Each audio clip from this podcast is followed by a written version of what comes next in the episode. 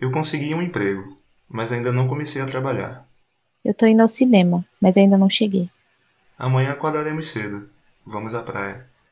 Meu tatuador avisou que tem horário disponível na próxima semana. Aquela viagem de férias finalmente vai acontecer.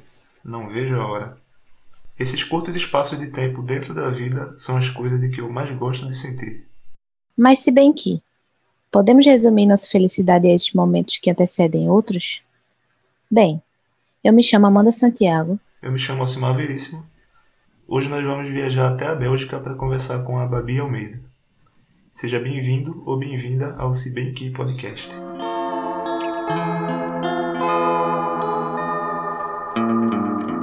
Então, Babi, tu é a nossa primeira convidada aqui no nosso podcast e a gente fica muito feliz de, de te ter aqui para falar sobre esse tema, né? E eu queria que tu se apresentasse, falasse de onde tu vem, onde tu tá agora, como, como tem sido teus, teus dias, como foi a virada do ano. Fala pra gente. Que honra! Muito obrigada, estou ansiosíssima. Depois do primeiro episódio, eu fiquei ainda mais um, contente, como eu posso dizer? Eu queria dizer excitada, mas eu sei que a gente não diz isso em, em português. Entusiasmada? É, entusiasmada. Eu fiquei ainda mais entusiasmada para participar desse podcast. Então, fale um pouco sobre você. Fala onde tu tá agora, por onde tu passou, tuas experiências. Então, eu sou de Olinda e eu sempre quis ter uma experiência fora do Brasil. Então eu estava atirando para todos os lados. Eu já fiz curso de chinês, é, aprendi francês, uh, tudo que passava na minha frente e me, e me proporcionava ir para fora do Brasil, eu agarrava e me dedicava. E eu comecei a trabalhar justamente com esse foco. Até o meu curso da, da universidade eu escolhi com base em juntar dinheiro para ir para fora do Brasil. E a minha, o meu objetivo com tudo isso era descobrir o mundo, descobrir as pessoas e conhecer a mim, a mim mesma através das pessoas. E então o primeiro país que eu fui foi a França, em seguida, assim, os países que eu fiquei mais tempo foram a França, a Holanda e aqui na Bélgica. Mas aí, entre tempo, eu fiz uma viagem pela Escandinávia, pelos países do, do, do a trilogia, como se chama? A Hungria, a Áustria e a, no leste da Europa, no Marrocos. Uh, acho que, que é isso. Eu sinto que tu vai ter bastante coisa para acrescentar no nosso tema aqui, que é sobre preliminares da vida, né? Que são aqueles momentos em que a gente está prestes a fazer algo ou realizar algo, mas ainda não fez. É, como é viver esse momento, esse momento prévio a algo muito bom que está a acontecer? Como é que tu, como é que tu vê isso? Como é que tu lida? Tu passa muito por isso? Uh, não, porque eu não sei porquê, mas desde sempre eu nunca tive esse esse desejo de querer viver uma coisa do futuro. Eu preferia aproveitar o presente. E eu não sei porque eu sou assim. Às vezes eu ficava mais entusiasmada porque eu via as pessoas entusiasmadas, então eu dizia, ah, então eu acho que isso é para ficar entusiasmada. Mas na verdade eu tô bem tranquila aqui na minha. Por exemplo, eventos como Lollapalooza. Eu lembro que eu tinha 17 anos e a minha prima estava me dizendo: Nossa, vamos pro Lollapalooza, vai ser a primeira vez que a gente vai para São Paulo juntas e a gente vai ver uh, The Killers e vai ser assim, assim, assim. Eu só tava de boa, vivendo minha vida, indo pra escola. E aí, pelo fato dela estar tá tão entusiasmada, eu colocava uma máscara de entusiasmo e vivia. Então, tu sente que a tua vibe mesmo é sentir o presente, né? O que é muito importante. Sim. Mas tu acha que tu acaba adaptando esse, esse teu sentimento de acordo com as pessoas que estão ao teu redor? De acordo com o entusiasmo delas? Um, antes, eu, quando eu não sabia que eu podia ser eu mesma, Eu tentava me adaptar segundo o, o meu interlocutor, mas minha, não se adaptar para que ele me compreenda, mas sim para que ele me aceite. E agora que você passa tanto tempo sozinha, você conhece tantas pessoas, você tem que aprender novas línguas se você quiser se comunicar com pessoas que não falam a sua língua, que aqui na Europa quase ninguém fala português. Então, você tem que se lançar no mundo das línguas. Você vai adquirindo a sua personalidade e aí tem uma coisa que que é interessante é que quando você fala muitas línguas, você tem uma personalidade para cada língua. Então agora em português eu sou essa pessoa.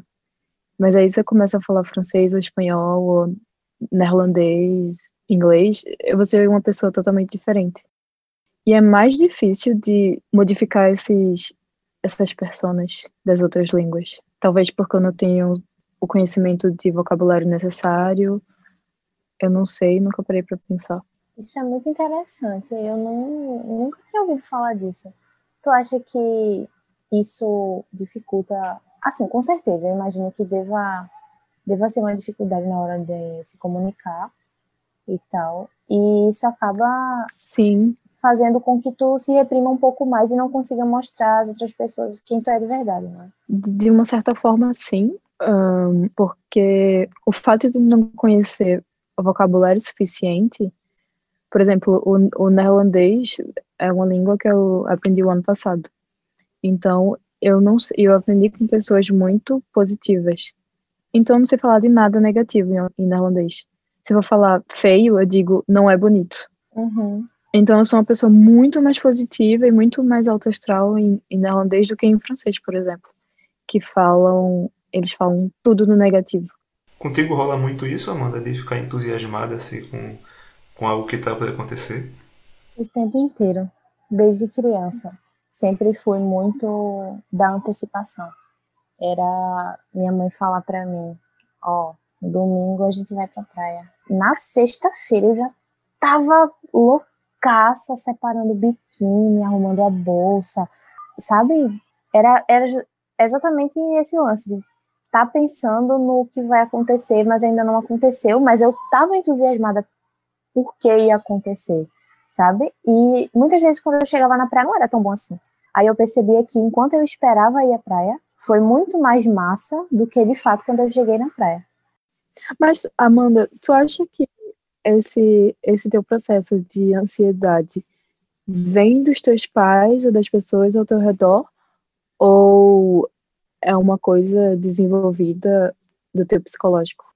Os dois. Eu acho que no meu caso era os dois mesmo. A minha mãe sempre foi mais tranquilona, mais, sabe, uma, uma pessoa mais de do presente, assim. Meu pai era muito entusiasmado com tudo. Ele gostava muito de preparativos, no geral. Então, talvez eu tenha puxado um pouco essa, essa parte dele.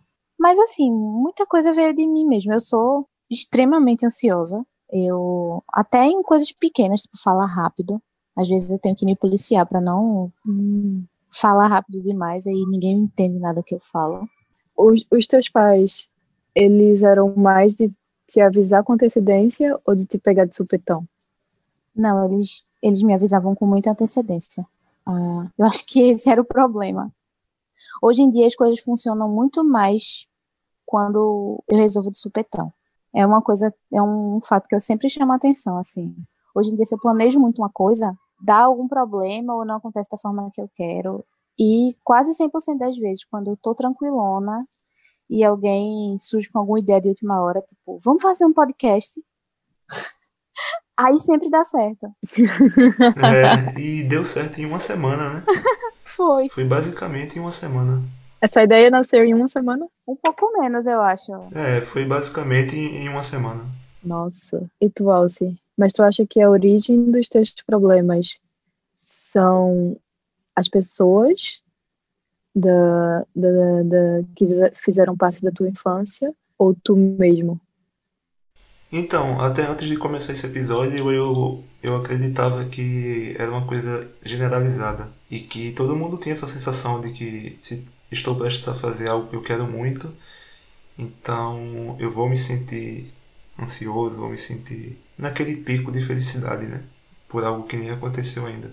Mas depois que tu falou, eu comecei, inclusive, a pensar sobre essa parada de, de como a gente desenvolve isso, se já vem da infância, né?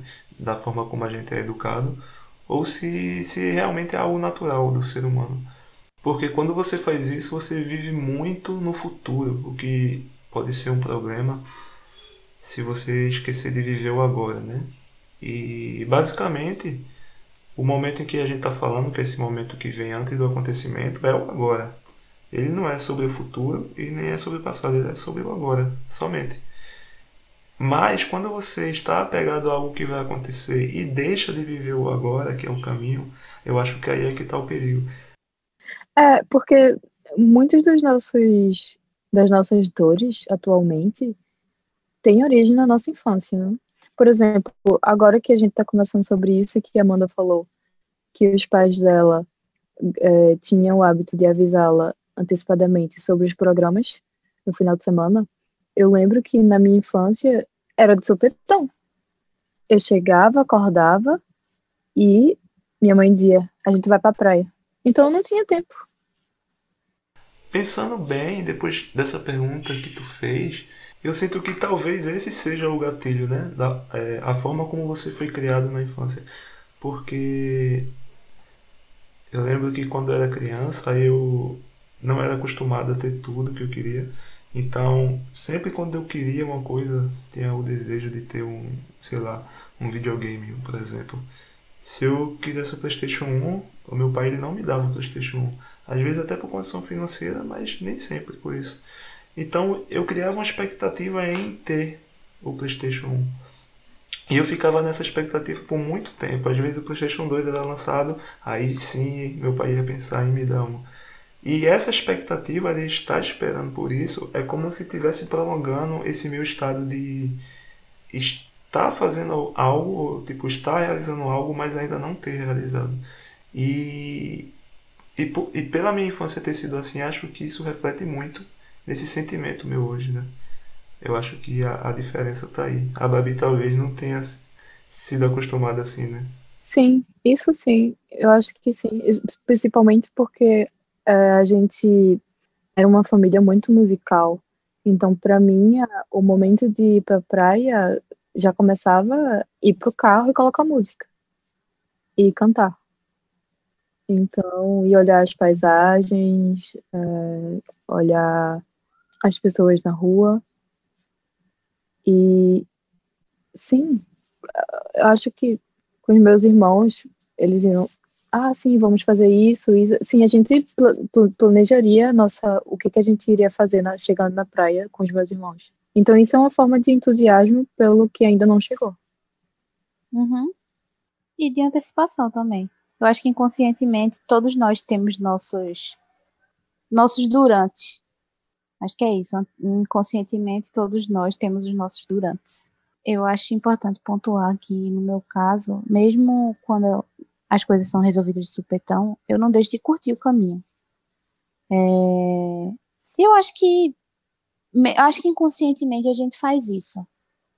Mesmo que não seja uma coisa muito antecipada, é... mas a gente consegue criar expectativa em algo que que a gente ficou sabendo hoje.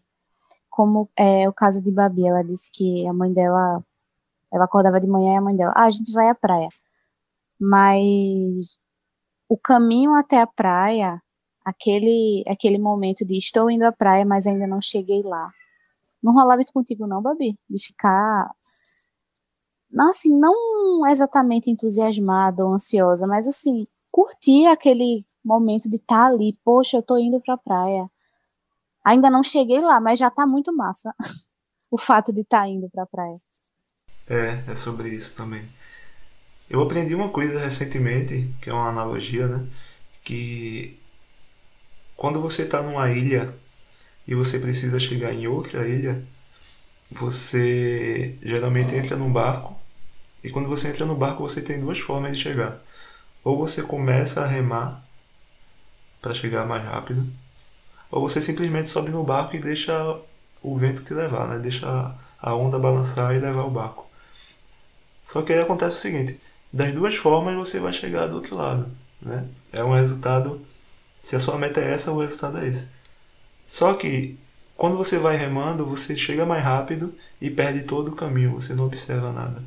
Quando você deixa a vida levar e quando você deixa as ondas guiarem o barco, você presta atenção em todo o caminho, tudo que você viu.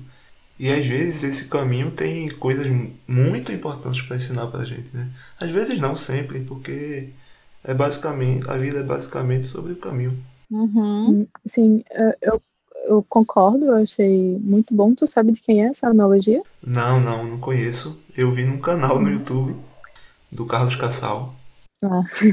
Talvez o, o, o fato dessa ansiedade toda, não sei se vocês perceberam através das redes sociais, que as pessoas estão muito ansiosas por causa da pandemia. E eu acho que o fato dessa intensificação, além de ser a pandemia, seja porque as pessoas atravessam de uma ilha para outra com o barco, mas querem levar o barco para a praia. Querem entrar dentro da ilha com o barco. Uhum. assim, eu acho que a gente. Eu não acho, não, tenho plena convicção. Eu tenho a plena convicção de que as pessoas, que nós todos, temos que passar pelas nossas experiências, analisar o que, o que foi bom, o que, o que deve ser Sim. levado para frente e deixar para trás o, as nossas dores. Então, traduzindo para a questão da pandemia, seria já passou o confinamento, eu estou vivo, o que eu aprendi foi isso, isso isso, agora bola para frente. E trazendo mais ainda para a analogia do barco, seria atravessei o, o, o lockdown e. Ó, atravessei o lockdown. Atravessei a ilha. atravessei a ilha. É, teve um vento que me levou para um pouco mais para a esquerda. Um outro que me levou completamente para o lado oposto. Mas eu consegui redirecionar o meu barco para o meu objetivo, que é chegar na outra ilha. Cheguei, agora eu deixo o barco aí. O barco pode servir para outra pessoa é, que queira voltar para a ilha onde, onde eu estive. Interessante. Tu, tu sente que esse barco que tu deixa aí é como as experiências que tu adquiriu e tá passando para outras pessoas? Tipo, tipo uma luz que você coloca nelas? Hum, eu sinto que o barco é só uma ferramenta e que cada pessoa tem a sua ferramenta. Sim, sim. É, para mim pode ser um barco, mas para uma outra pessoa pode ser uma faca. Por exemplo, uma faca. Ela é boa ou ruim? Depende, depende do que você vai fazer com ela. Se for para assaltar um banco, é, ela vai ser ruim. Mas para cortar uma melancia, ela vai ser completamente funcional. Eu achei muito bacana tu voltar na questão dos barcos e lembrar dos ventos, né, que sopram em direções opostas, para lembrar pra gente, para lembrar pra gente que a gente não tem controle das coisas, né? Eu acredito muito que a gente tem sim o nosso poder de decidir, né, e de escolhas. Isso aí acho que a gente não consegue negar. Mas o poder de controlar o que vai acontecer a gente não tem. É como o exemplo do que tu acabou de dar da, dos ventos, né? Se o vento sobra para um lado, eu tomo a decisão, que isso ninguém pode tirar de mim, de remar ao contrário, né? Para tentar moldar. Mas se, esse, mas se isso vai dar certo ou não, aí aí eu não. Mas se isso vai dar certo ou não, eu não consigo controlar. O vento pode ficar mais forte, o remo pode quebrar, sabe? E eu achei muito interessante falar sobre isso, para a gente ter sempre essa consciência. Sei lá, talvez vocês vejam de outra forma, mas eu acredito muito nisso. Não, eu concordo plenamente quando tu diz que a gente tem o poder de decidir, mas a gente não tem o poder de controlar como essa decisão vai ser é, sucedida. Tem um filósofo uh, chamado Marco Aurélio, ah, Marco Aurélio, que ele foi um, imperador no, do Império Romano e ele pertence à escola do estoicismo. E ele diz que nada acontece ao homem que não seja próprio do homem. E eu acredito muito nisso, de que se alguma coisa me aconteceu, se esse barco teve que ir para a esquerda, era porque eu tinha que aprender com esse barco indo para a esquerda. E eu só tenho que aceitar, aceitar de bom grado. Não ficar com raiva do universo, ficar com raiva uh, do vento. Eu aceito, eu aprendo e eu sigo em frente. Eu achei incrível essa, essa colocação. É, incrível. Porque eu, eu tive esse momento também de, de achar que eu controlava as coisas da minha vida. Eu acho que principalmente na adolescência a gente pensa assim, ah, eu mando na minha vida, eu controlo tudo. E quando você para e reflete, você percebe que você não tem controle de nada. É, como a Alcimar falou, a gente tem o. A gente pode escolher como remar o barco, né? A gente pode remar um pouco mais para a esquerda, virar ele a favor do vento, mas o vento a gente não controla. A gente não pode controlar para exatamente para que lado a vida da gente está indo. A gente pode direcioná-la, mas o real controle a gente nunca tem. As coisas acontecem da forma que tem que acontecer. E quando você percebe isso, é um choque. Então, deixa eu falar de uma coisa que eu aprendi recentemente, que é claro, pode não se aplicar para todo mundo, né? Pode não ser uma verdade absoluta, mas é algo que depois que eu coloquei na cabeça, começou a mudar a forma como eu vejo a vida que é sobre dois gatilhos que, que a gente tem que decidem o ritmo da nossa vida. E esses dois gatilhos são o seguinte: quando a gente tem a nossa. A, quando a gente tem a impressão de que a gente vai viver por muito tempo, geralmente a gente tende a deixar as coisas mais para depois, ser um pouco mais, tipo, ser mais calmo, né? Ter mais aquela consciência, tipo, calma, não vou correr muito, não vou me desgastar nisso aqui. E consequentemente você acaba mantendo a integridade do seu corpo, né, a sua saúde no geral, porque o seu processo é um pouco mais lento do meu, por exemplo, que é um ritmo totalmente oposto, que aí é quando a gente chega no próximo gatilho, que é a visão da vida curta, né? Eu tenho uma noção de que eu vou viver pouco. Então, a partir dessa, desse sentimento, não é algo que eu coloquei na cabeça, é um sentimento, eu começo a viver a minha vida num ritmo acelerado. Mas acelerado de que forma? Como se fazer, eu como artista, né? Como se eu precisasse fazer e mostrar tudo que eu preciso mostrar e dizer o quanto antes, sabe? É como se, tipo, daqui a pouco eu já não tivesse mais a chance. Então, eu vivo sempre nessa pressão de fazer agora, fazer agora, fazer agora, ser rápido e prático em tudo.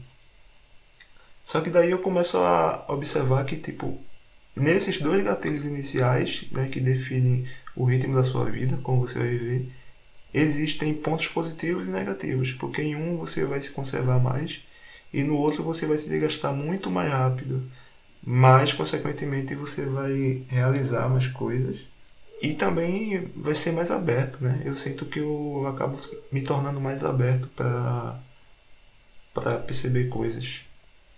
Esse gatilho, esses dois gatilhos existem também na vida de vocês? Como como é que vocês veem isso? E qual que vocês acreditam que, que se encaixa em vocês? Sendo sincera, não existiam, mas vão existir a partir de hoje. Obrigada, Alcimar. por isso, por isso que eu gostei de Amanda desde o primeiro Por quê? Desde a primeira ouvida do podcast. Porque é uma pessoa que coloca, que se questiona, se questiona que, é. entrega novas coisas, integra novas, novos tópicos na sua vida. Mas voltando ao, ao questionamento de Alcimar, eu sempre vi a vida de forma linear, vamos dizer assim. Eu nunca parei para analisar esses dois pontos, como se fossem dois pontos, sabe? Feito tu colocou. Mas agora minha cabeça explodiu. eu vou deitar a cabeça no travesseiro hoje, eu não serei a pessoa que botou a cabeça no travesseiro ontem. não vai ser a mesma pessoa.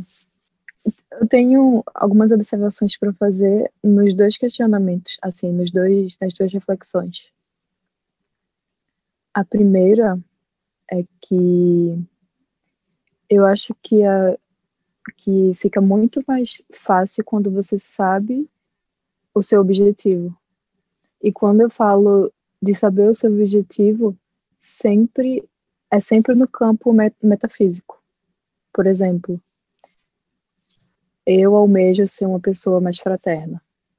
Então, todas as minhas decisões vão ter como base o meu objetivo, ser uma pessoa mais fraterna. E a questão da morte, eu vejo a morte muito mais como uma amiga.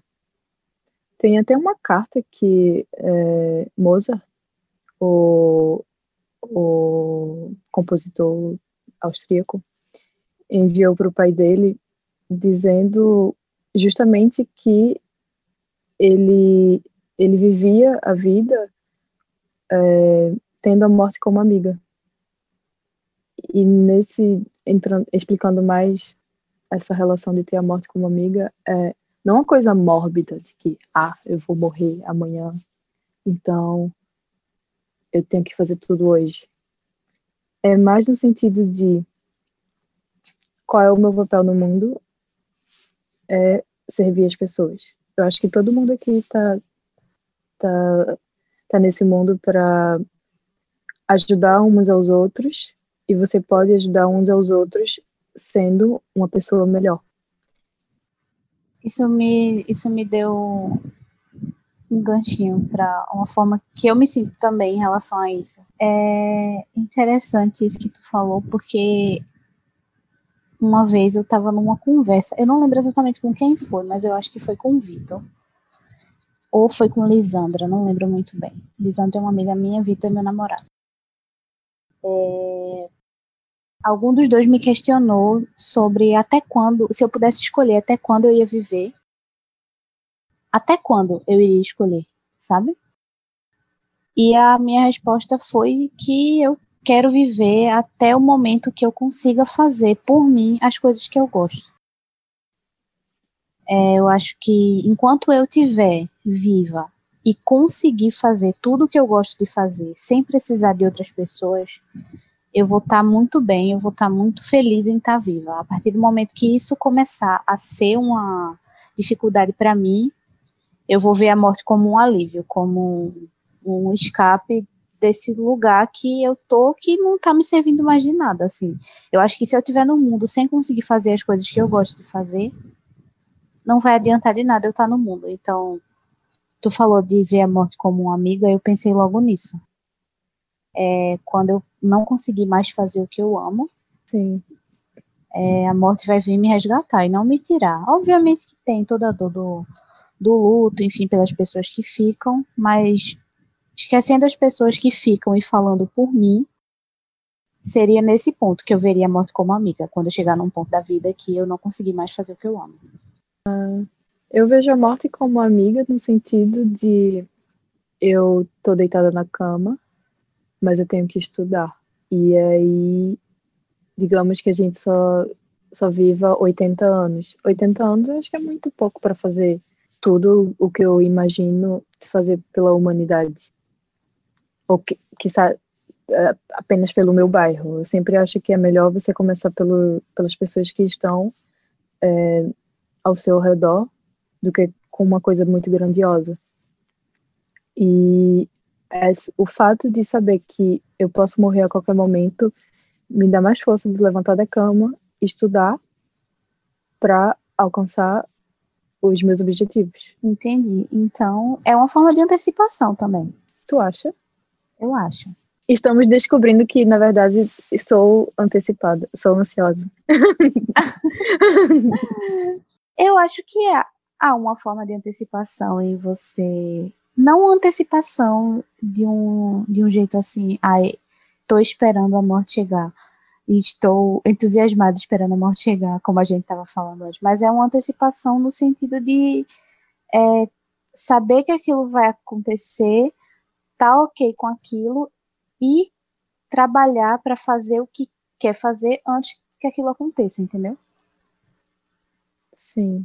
Se você parar para pensar, é uma forma de antecipação. Sim, com certeza. É uma forma de, de antecipação, mas não relacionada à ansiedade. Uhum. É, aí acabamos, acabamos de descobrir que a antecipação tem nuances. Sim. Que papo legal. Não, mas como a Alce falou sobre querer fazer muitas coisas ao mesmo tempo, porque ele acha que vai viver pouco tempo, é, nesse, nesse sentido, eu acho que a gente tem que. Sabe, vocês sabem um pêndulo? Aquele pêndulo que os, os matemáticos usam para medir a gravidade.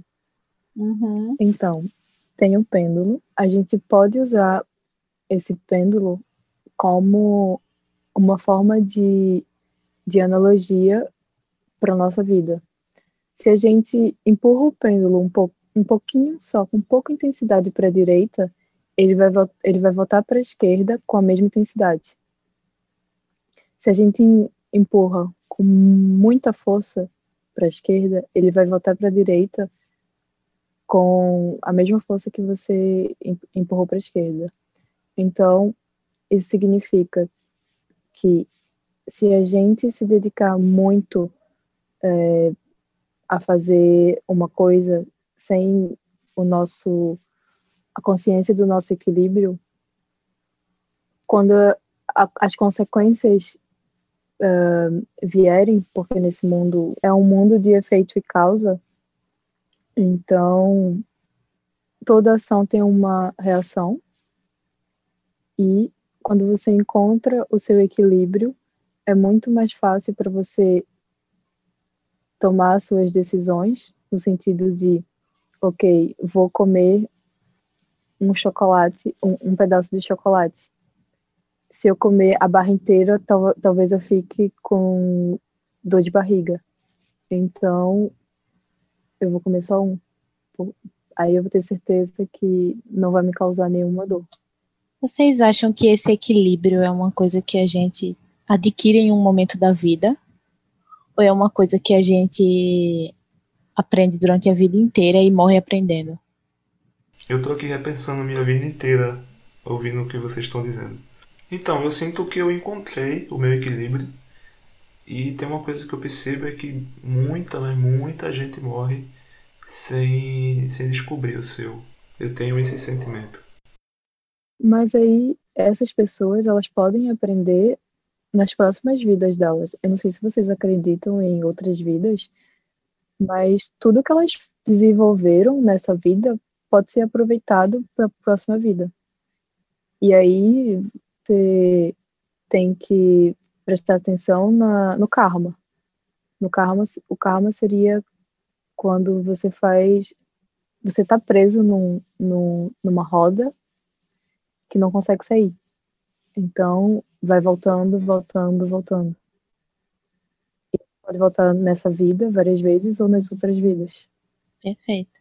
Amanda, tu acredita em outras vidas? Então, eu acredito, mas eu acho que eu não acredito o suficiente, sabe? Mas ainda assim é uma coisa que eu adoro conversar sobre. Eu converso sobre isso com todo mundo, inclusive todo mundo que eu percebo que sabe sobre isso, eu fico sondando e. Tá, mas e aí? Porque eu gosto de, de, de saber. Eu sempre achei muito genial essa ideia de que eu vivi outra vida, tô vivendo essa vida agora e vou viver uma vida após essa, que a morte não é o final e que, sabe, eu sou eterna, vamos dizer assim. E a gente já conversou bastante sobre isso, né, Alci? Ah, em relação à energia e tal. Mas isso, uh, tu poderia usar isso como um, um um consolo. Como tu falou, eu acho que todas as pessoas elas querem chegar até a hora da sua morte lúcida. Elas querem ter consciência do que está acontecendo, ter consciência do seu corpo, ter consciência de tudo. E o fato de você acreditar em outras vidas, o fato de da eternidade leva de alguma forma esperança para essas pessoas. Então isso é como se fosse o gatilho do gatilho, né? Porque se um dos gatilhos é você ter essa noção de quanto tempo a sua vida vai durar, o gatilho do gatilho seria você ter a noção de que alguém pode dar continuidade ao que você está fazendo. Então não precisa de tanta pressa assim, né? Tipo, seria o teu gatilho. Seria por isso que você não, não corre tanto. Antes, quando eu era criança, eu pensava que eu ia morrer aos 12 anos. eu não sei porquê. Eu pensava, não, quando eu completar 12 anos eu vou morrer. Aí eu fiz 24 e fiz, nossa, que bom. O dobro. O dobro. Tô ganhando. Eu estava justamente lendo agora sobre a, a, a teoria, o heliocentrismo. Qua, foram praticamente quatro pessoas para desenvolver, para dizer o que a gente sabe hoje, que a Terra gira em torno dela mesma e, e, e ela também gira em torno do Sol. E que os outros planetas também giram em torno do Sol. Então, se eu já comecei, dei andamento a, a um projeto para as pessoas, com certeza vai vir uma outra pessoa que vai prosseguir o meu pensamento. Talvez não seja agora, talvez não seja é, daqui a 50 anos, mas eu acho que se você deixar escrito, e agora com as redes sociais é ainda mais conveniente, alguma pessoa vai ter um insight a partir do seu, dos seus pensamentos e vai levar isso adiante. Mas, mas, mas aí eu te pergunto, tu queres fazer as coisas o mais rápido possível porque tu sente que vai morrer ou porque tu sente que tu tá perdendo tempo mas tu não pensa necessariamente na morte. Não, não. É simplesmente a sensação de que eu vou morrer cedo mesmo, sabe? Eu acho que a maior prova disso é de quando eu tô fazendo o filme. Quando eu escrevo um roteiro e o roteiro precisa ficar um tempo parado para poder ser rodado, né, ser filmado, eu começo a ficar perturbado porque eu sinto que tipo o tempo tá passando e aí eu vou morrer e ninguém vai ver essa história, ninguém vai ler isso aqui que eu escrevi, ninguém vai ouvir esse podcast que eu tô gravando com essas coisas. Então é, é muito sobre essa sensação de tipo, tá passando, tá passando, corra, faça, sabe? Isso me faz entrar num ritmo muito acelerado de, de coisas que eu preciso aprender, de coisas que eu preciso, preciso absorver para colocar em prática o que eu, que eu tenho na cabeça. E eu sinto que é isso, que tipo, que eu não vou mais ter a chance de fazer se eu não fizer agora. Mas aí, como tu acredita nas próximas vidas, tu pode dar continuidade a esse projeto na próxima vida. Nossa, Babi, tu estourou um vidro na minha cabeça, assim, tipo. É, velho, para de correr, tá ligado? Tipo, vá com calma, fique, fique de boa. Mas pensarei, pensarei. Eu, eu sou, eu ainda sou muito apressado, eu tenho que absorver isso. Mas que bom que a gente tá tendo essa conversa, né? Porque é daí que sai alguma coisa. Podemos avisar todos que estão escutando esse, esse podcast, não fiquem ansiosos. Temos outras vidas para desenvolver os nossos projetos. O que eu acho muito engraçado é que a gente começou o podcast com, com um assunto já definido, que é preliminares da vida. Basicamente concordando, né? Pelo menos eu e Amanda a gente concordava. A gente, pelo menos eu e Amanda a gente concordava de que sim, isso acontecia com todo mundo, todo mundo se sente entusiasmado com algo que vai acontecer. E no decorrer do episódio o Babi foi falando e eu fui entendendo que tipo calma, né? Tipo existem tem outras formas de ver e eu acho muito legal isso. Eu acho que esse podcast inclusive só existe por isso, né? Tipo, ah, todo, todo mundo acredita com isso aqui, mas peraí, se bem que, hum, né? Eu acho que tudo é importante ser debatido. E que bom que está sendo debatido.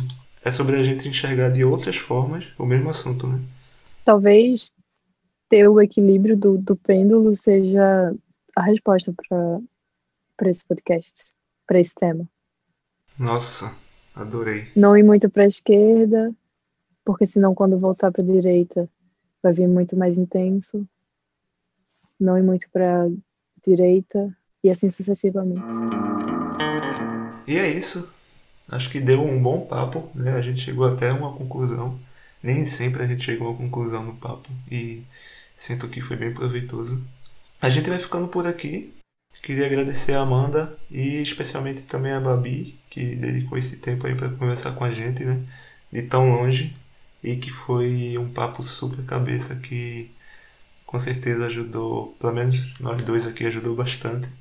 Espero que tenha ajudado você que está ouvindo também. Obrigada, Babi. Foi um prazer conhecer você. Espero que esse seja o primeiro de muitos. A gente vai convidar você mais vezes, com certeza. Ah, o prazer foi meu. Se sintam à vontade para me convidar. Se for para ter papos desse nível, estou dentro. Mesmo que seja muito confuso. confuso. Foi uma honra conversar com você. Já parece que a gente se conhece há muito tempo. E é isso, Babi. Muito obrigado, muito obrigado. E até breve. Encontrem seus centros. Muito obrigado a você que escutou esse episódio até aqui. Mas o nosso papo ainda não terminou. Você pode interagir com o conteúdo desse episódio através do nosso Twitter, Instagram e do canal no Telegram. Basta pesquisar por Se Bem Que Podcast ou visitar os links que estão na descrição desse episódio. Também te convido a ser um apoiador do canal através do site Apoia-se. Basta acessar apoia.se barra Até o próximo episódio.